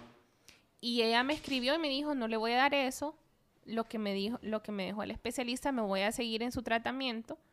Y la, la persona salió, gracias a Dios se recuperó. Entonces era como, pero yo recuerdo que yo me iba a mi casa con estos casos pensando en esa persona y orando por ella, ¿verdad? Diciéndole, Señor, yo no sé si esto está bien, yo no quiero que esa persona se muera, entonces ayúdame, ¿verdad? O, o sé tú sanando a esta persona. Y entonces eh, era como esto, de a veces llevarse en la espalda, en tu mente, estos casos de personas. Me llegaban muchos con crisis de ansiedad, con las presiones por las nubes, solo de nervios, solo por estar ansiosos, porque habían perdido su trabajo, porque fue eh, teletrabajo, ¿verdad? Entonces, claro, muchas empresas cerraron, muchas empresas despidieron personas. Entonces a uno como médico le tocaba ver todo eso, porque la ansiedad de quedarse sin trabajo, la ansiedad de la incertidumbre, uno tenía que estar ahí y muchas personas se pueden decir, no, sabe que a mí eso no, no me importa, pero realmente todo influye en tu salud. Entonces, como yo soy una persona cristiana y buscaba la paz de Dios todos los días, yo podía darle eso al paciente. Yo podía decirle, eh, sabe que hay una persona que, que lo puede ayudar, que le va a dar paz, ¿verdad? Que le da de comer como a los pajaritos, un día a la vez. Y yo miraba cómo simplemente esas palabras eh, se manifestaban de una forma poderosa, por decirte, en una persona. Dejaban de llorar, eh, dejaban de su crisis de ansiedad. la siguiente vez que los veía ya estaban tranquilos, ya podían dormir. O sea, eran, que yo digo, claro que la fe importa, porque yo era la portadora, por decirlo de alguna manera, de esta fe a estas personas cuando estaban dudando, incluso creyentes. ¿verdad? Que sean, y Dios mío, ¿y ahora qué voy a hacer? O yo soy diabético, yo soy hipertenso, yo me voy a morir, ¿verdad? Nosotros, mira, miré, o sea, muchísimos hombres llorando en mi consulta porque estaban ansiosos. Eh, y poder decirles, tranquilo, ¿verdad? Tranquilo que esta enfermedad la vamos a pasar, usted se va a recuperar. A veces yo no sabía ni de dónde yo sacaba esa seguridad porque uno no puede mentirle a un paciente sobre su estado. Pero yo tenía una seguridad interna de que hay un Dios más grande que podía sanar o simplemente orar por esa persona y esperar que Dios hiciera lo suyo, que la persona al final también se recuperaba y, le podían dar la gloria y la honra a Dios. Entonces, muchas personas aceptaron a Jesús en mi, consultorio. Oré por pacientes, aunque al principio me daba un poco de pena, ¿verdad? Por, lo mismo de que uno está en esta área. Pero yo decía, no pierdo nada. No pierdo nada, ni la persona pierde nada. Y si yo creo en un Dios, como decís, en un Dios sanador, ¿por qué no lo voy a hacer? Y lo pude ver, o sea, lo pude ver. Pude ver cómo mis pacientes se recuperaban pronto, cómo mis pacientes, eh, aún, los que se me complicaban, que eran pocos, para la gloria de Dios, salían rápido del hospital, porque les había ayudado tanto la terapia, que también Dios se da sabiduría para tratar a alguien, pero también una oración. O sea, yo vi cómo personas después de una oración se sanaban el siguiente día, ¿me entiendes? O sea, sus, sus índices de enfermedad mejoraban. Y creo que esas cosas no tienen explicación. Pueden hablar del efecto placebo, lo que sea, ¿verdad? Pero yo creo que no era efecto placebo, sino que era, era el poder de Jesús en la vida de una persona. Entonces mi fe incrementó. Y ese fue otro aspecto de la pandemia. Yo era una post-pandemia o una doble pandemia con, con la ansiedad, ¿no? cualquier eh, crisis mental, enfermedad mental que se vino al alza por por preocupaciones de, de, poder pagar la cuenta, de, de, poder vivir o sobrevivir, porque era tu vida, tu trabajo, la comida de tu familia. E, e, esa creo que fue otro aspecto de la pandemia, otra, otra pandemia por sí, ¿no? Las enfermedades mentales. Claro. Eh, no sé cómo, cómo experimentaste todo esto en tu caso, eh, en tu hogar, todo bien. Eh, a vos te dio COVID, ¿verdad? Sí, a mí me dio. Y bueno, esa fue otra cosa, ¿verdad? Que vi. Por ejemplo, mi mamá tiene dos hijas que son médicos mi hermana mayor y yo, las dos trabajamos en pandemia y ella no se, hasta el día de hoy, mi mamá no se ha contagiado de COVID. Mi hermana menor tampoco se contagió de COVID, que era la que eran como las personas en riesgo, aun cuando nosotros nos contagiamos. Primero me contagié yo y gracias a Dios ninguna más se contagió en ese momento. Em, y bueno, la verdad que cuando me contagié, gracias a Dios ya me había vacunado, eso ayuda bastante. Eh, que hasta ahí también vi la mano del Señor, ¿verdad? Como ver que me contagié después de vacunarme. Es que dicen que mala hierba nunca muere. sí, pero como yo soy buena hierba, eh, por ejemplo, tuve todos mis compañeros de sala en el momento ya se habían eh, infectado con COVID y a todos les había dado neumonía, de diferentes grados, pero todos con neumonía. Em, me contagié yo y no me dio neumonía. Entonces, eh, yo pude ver hasta la mano del Señor en eso. Y no es que Dios quiera a otro menos o a otro más, no, no es así. Pero como que hicimos ese trato con Dios, ¿verdad? Yo le dije, atribuís, atribuís tu sanidad o tu sanación en tu testimonio personal a una obra de Dios en tu vida. lo, sí, claro, lo atribuyo a que él como que hasta los tiempos, tuvo cuidado de los tiempos. Porque la verdad yo me descuidé ya después, ¿verdad? De vacunada, sí bajé mi, mi guardia. Y entonces, claro, ¿verdad? En boxeo te enseñan a nunca bajar la guardia. Porque te pueden noquear. Y bueno, mi, mi, mamá, mi hermana no se han contagiado hasta la fecha y mi mamá es una mujer de fe también. Y ella era como que ni siquiera nos dejaba que nosotros anduviéramos con mascarilla en casa. Algunas personas pueden decir que eso es una locura. Pero ella decía, no, no, no, cuidadito, que eso eh, llama, ¿verdad?, a la enfermedad y que es una... Eh, o sea, como que esa fortaleza de ella también me daba fortaleza a mí, porque mi preocupación era ella, ¿verdad? Y, y verla que ella estaba... Una mamá luchona. Y incluso pacientes, o sea, incluso amigos de nosotros los llevamos a la casa, al, cuarto que tenemos libre, porque están con COVID y no tenían para dónde ir o quién los cuidara, y como mi mamá estaba en la casa, y le preguntamos, mami, ¿usted está de acuerdo? Sí, decía, porque ella no le tenía miedo a la enfermedad. Y, y, ella misma los cuidaba, o sea, ella misma los, los trataba. Yo solo podía ver, pues, la mano de Dios que a veces la teníamos que obligar a que usara mascarilla, ¿verdad? Para entrar. Porque o sea, tampoco es que uno se va así nomás. Y entonces, pero aún así ya no se contagió. Aún así no se contagió y, y, y más bien pudo servir de bendición para personas que estaban contagiadas. ¿Y cuáles son los planes eh, a futuro, ya sea mediano o, largo plazo? ¿Qué, tenés ¿Qué te depara el futuro? ¿Qué tenés? Bueno, ya que mencionaste que sos creyente, hay un versículo que dice que muchos son, son los planes del hombre, pero el Señor es quien dispone sus pasos eh, tenés en el horizonte. Mencionaste algo de, la especialidad, pero no sé si tenés alguna universidad en específico. Eh. Pues la verdad, como vos decís, muchos planes, pero siempre dejo como que sea Dios. Eh, por alguna razón, ¿verdad? Él, él puede retrasarte un plan y en mi vida lo he visto claro por qué. Em, pero sí, o sea, mi plan ahorita pues estoy estudiando. Creo que necesito más disciplina en esos estudios. Pero sí, como que ya quiero empezar mi residencia para, poder sacar mi especialidad. Entonces ese es como mi, plan cerca, ¿verdad? ¿Dónde? Si quiero aplicar en varios países fuera, creo que también aplicaré aquí, en ese país. Entonces... ¿Y te vas a ir más por la psiquiatría o la Pues últimamente me estoy Mm, como que viendo más en psiquiatría. Sí, yo también, porque, ¿me entendés? Son un poco loca. no, para tratar amigos para, locos como Para tratarme a mí, no, a mí, me convendría, la verdad. Desde dos años acá creo que... No, la verdad que es bien divertido porque yo nunca pensé, o sea, yo siempre dije en, en mi carrera, yo nunca voy a estudiar psiquiatría. Porque aunque me gustaba el contenido, no me gustaba la práctica. Y mucho menos, yo sé que critico un poco el sistema de salud, ¿verdad? Pero cómo están aquí, o sea, la calidad de los hospitales, no por los médicos como digo, sino la infraestructura, el cuidado de los, de los hospitales psiquiátricos. Es bien...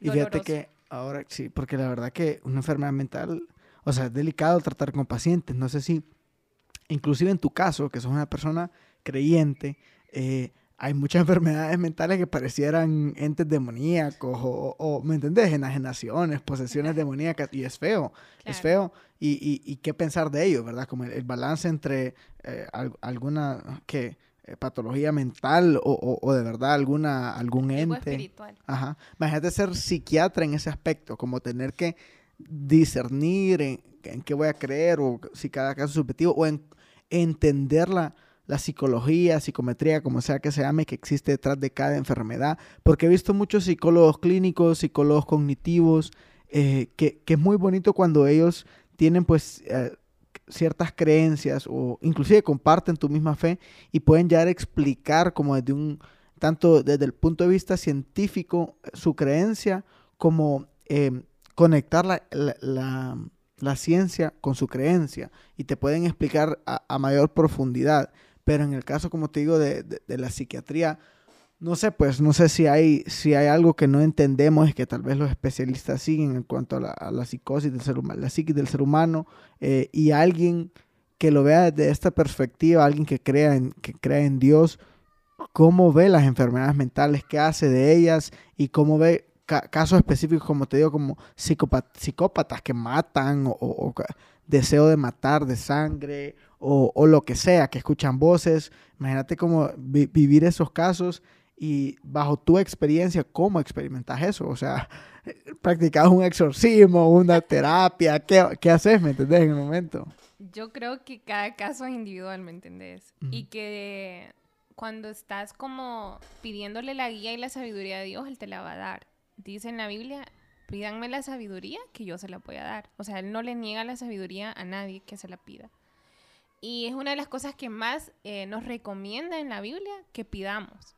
¿Por qué? Porque yo creo que uno ocupa sabiduría para todo en su vida, ¿me entendés?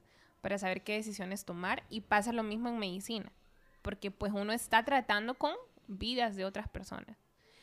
Em, una de las cosas por las que yo le temía a psiquiatría es por lo mismo, porque uno escucha, o sea, yo me acuerdo cuando estaba en la U y estábamos en esa rotación, nos hacían hacer historias clínicas a los pacientes ingresados. Y entonces siempre había como que este paciente que me tocaba, eh, que yo le empezaba a hacer su historia clínica psiquiátrica, y siempre era algo relacionado, al menos los que me tocaron a mí, con algo religioso, ¿verdad? Como que ellos hablaban de demonios, o hablaban demasiado de o Dios. O sea que el mismo paciente mezclaba aspectos espirituales y te podía... Exacto. Vos no lo hablabas porque uno no, no está hablando Contame algo heavy que hayas vivido, o sea, que te hayan dicho o algo así. No, o sea, eh, me acuerdo que esos pacientes, una de las cosas que me decían, y a mí me llamaba la atención porque en ese momento yo no era una cristiana como lo soy ahora. No sabía nada de este, cosas espirituales. de, este, de este otro tipo de loquera, porque también esto es una loquera. Yo le digo a mi mamá, si vos lees la Biblia, o sea, nosotros creemos loqueras.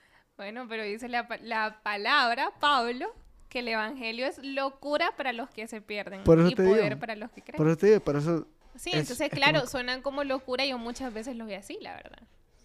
Pero bueno, son las gracias de Dios, ¿verdad? Las bromas de Dios. Y entonces me acuerdo que yo le hacía estas, estas historias a los pacientes y yo podía conectar como estos puntos, sin ser cristiana, sin hablar de cosas espirituales, eh, de que siempre hablaban como de que algo o estaban obsesionados con la idea de Dios y lo religioso, o hablaban de sombras, o hablaban de voces, o hablaban de demonios.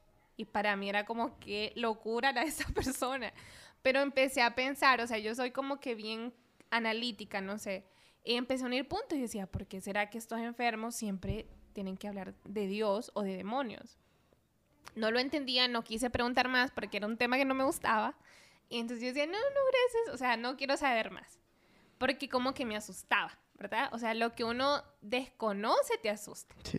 Entonces no sabía cómo tratar. Yo solo decía, pobrecitos, pues están con su esquizofrenia bien fuerte o con su crisis psicótica bien fuerte.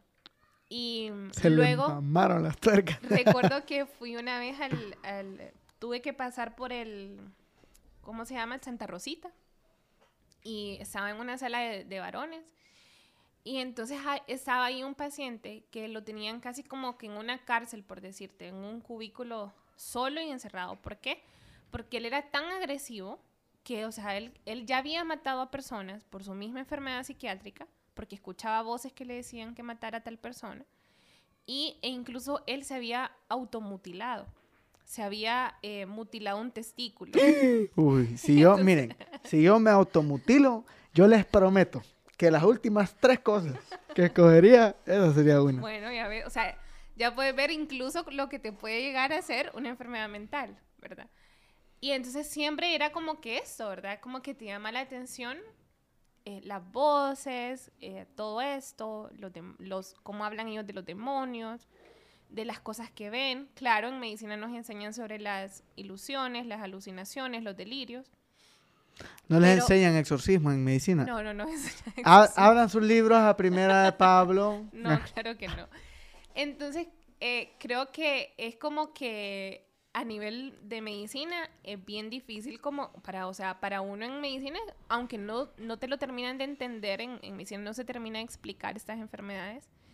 Em, y simplemente es como que una persona es esquizofrénica y lo va a hacer siempre, ¿verdad? Una persona es tal trastorno y lo va a hacer siempre. Y creo que eso es bien frustrante para un médico y para un paciente que te digan, usted va a ser así toda la vida. Y creo que algo bonito que tienes, bueno, eh, ser cristiano, ¿verdad? Es saber que Jesús puede con todo. O sea, que Él puede sanar cualquier cosa hasta estos trastornos. ¿Por qué? Porque uno los ha visto.